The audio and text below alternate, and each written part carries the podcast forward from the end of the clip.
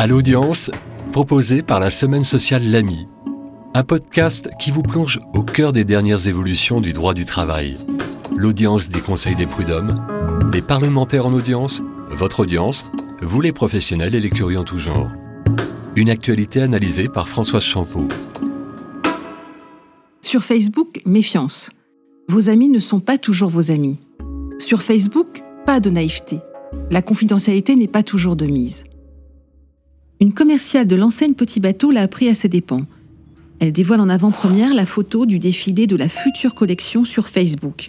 La publication a lieu sur un groupe fermé comptant 200 membres amis, parmi lesquels des collègues, mais aussi des salariés d'entreprises concurrentes. Six nouvelles tenues pour l'été sont dévoilées, avec un imprimé inédit.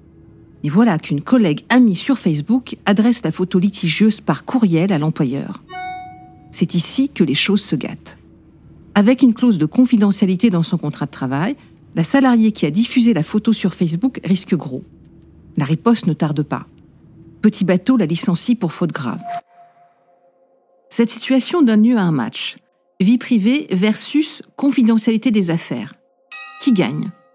Côté salarié, l'atteinte à la vie privée avec une photo diffusée sur un compte personnel.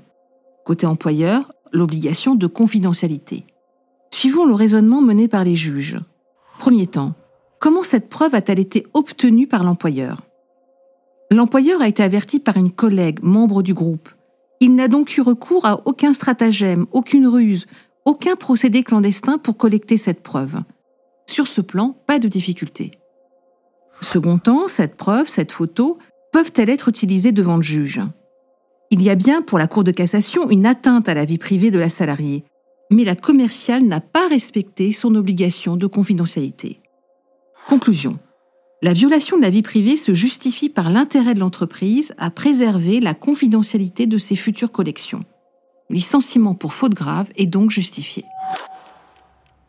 Dans cet arrêt, la Cour de cassation livre une méthode.